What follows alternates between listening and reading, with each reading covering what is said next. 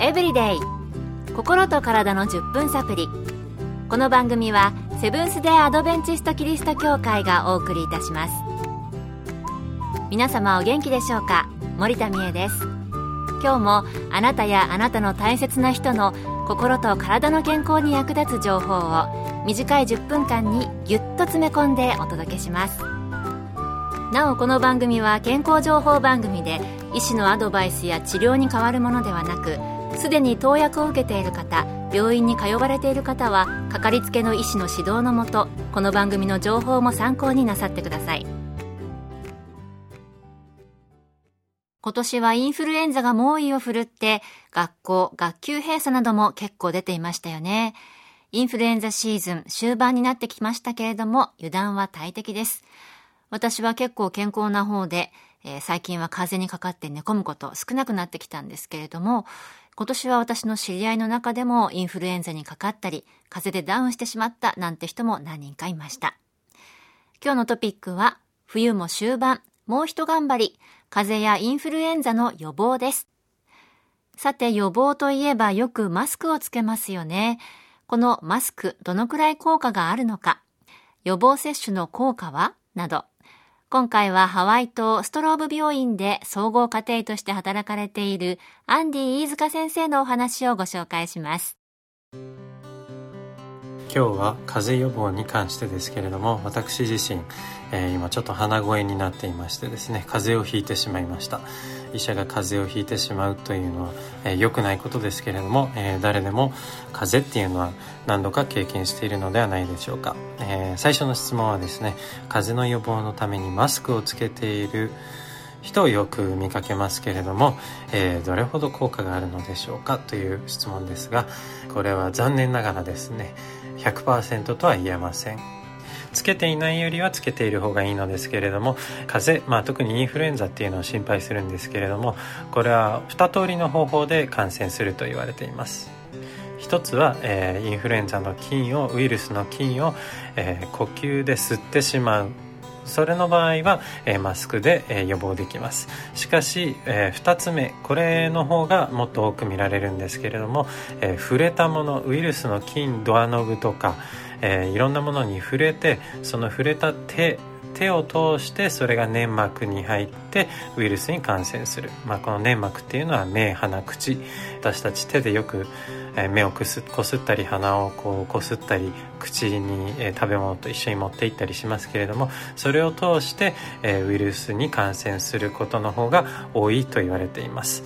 なのでですねマスクだけでは防げないのでマスクプラス手洗い。これがベストだと言われています。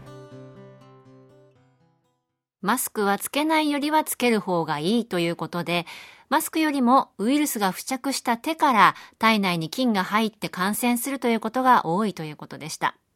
まず手洗いを徹底することが予防の一歩かもしれません。健康エブリデイ心と体の10分サプリこの番組はセブンス・デ・アドベンチスト・キリスト教会がお送りしています今日は風邪やインフルエンザの予防について、ハワイ島ストローブ病院で総合家庭医として働かれているアンディ飯塚先生のお話をお送りしています。次にインフルエンザの予防接種ですが、どのくらい予防になるのでしょうか引き続きアンディ飯塚先生のお話です。さてインフルエンザといいますと、えー、予防接種を受けなさいとよく言われます、えー、このインフルエンザの予防接種ですけれども毎年、えー、いろんな方があの科学者が研究して、えー、コンピューターのデータをもとに一番このシーズン流行るんじゃないかと言われているウイルスにターゲットを絞って、え予防接種を作り上げています。そのため100%効果があると言われている予防接種というのはないのですけれども、えー、50%から60%の場合効くんじゃないかと言われています。えー、私自身ですね毎年インフルエンザの予防接種を受けていますけれども5年前ですかね、えー、受けたにもかかわらずインフルエンザにかかってしまいました、えー、その時は本当に苦しんだことを覚えていますしかしですね、え予防接種を受けたおかげか、え症状は23日で収まりました、えインフルエンザの予防接種を受けると、え症状も少し軽減されますのでインフルエンザの予防接種は私はおすすめをしています。えまたインフルエンザにかかった後予防接種を受けるという効果はあるのかという質問もよく受けます、え、答えははいです。あの予防接種はインフルエンザにかかった後でも、えー、受けることを、えー、お勧めします。予防接種飯塚先生は受けた方が良いと言われていましたね。かかった時も大事に至らない効果もあるようです。それではマスク、手洗い、予防接種、この他にも何か風邪やインフルエンザの予防に効果的なものがあるのでしょうか？風邪の予防のためにマスクそしてそれと同時に手洗いが、えー、効くと言われています。特に手洗いは効くんですよね、えー、この手洗い、えー、粘膜を通して入ってくるウイルスの率が高いので手洗いというのはそのためによく効くと言われています、えそれ以外にもねですねいくつか、え風邪の予防に効くと言われていることがあります。よく効くのがうがい。これはあの塩水でうがいをする、え、もしくはお茶でうがいをするとよく聞くと、えー、皆さんも聞いたことがあるのではないかと思います。確かに、えー、聞くのではないかなと統計でも言われています、えー、それと先ほど言ったように手洗いそしてマスク、えー、忘れられがちなのが水分補給。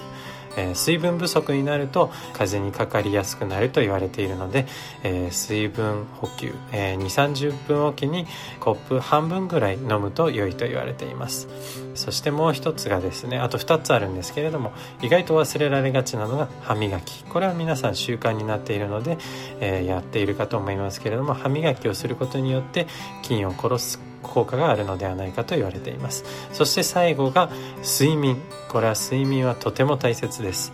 あの8時間が一番いいと言われていますけれども6時間未満の場合は免疫が下がってウイルスに感染しやすくなるのではないかと言われています、えー、以上のことを心がけると風邪の予防になるのではないかと思います。手洗いマスクうがい。水分補給に歯磨き、睡眠でしたね。風邪やインフルエンザの予防、私もこの冬最後まで気を抜かずに健康管理を心がけたいと思います。今日の健康エブリデイいかがでしたか？ここで立川キリスト教会があなたに送る健康セミナーのお知らせです。長寿で元気な人のライフスタイルをご紹介する世界の100歳人から学ぶ元気で長生き健康セミナーを3月16日土曜日午後1時30分から東京都立川市にありますセブンス・デ・アドベンチスト立川キリスト教会で開催します。楽しく健康を学ぶ参加型のセミナーです。講師は看護師の山室敦さんと理学療法博士のケイティ山室さん。入場は無料です。詳しくは立川協会健康セミナー立川協会健康セミナーで検索。また各地の協会でも健康セミナーが開催されます。詳しくは番組ブログをご覧ください。健康エブリデイ心と体の10分サプリこの番組はセブンス・デ・アドベンチスト・キリスト教会がお送りいたしました。それではまた明日のこの時間にお会いしましょう。Have a nice day!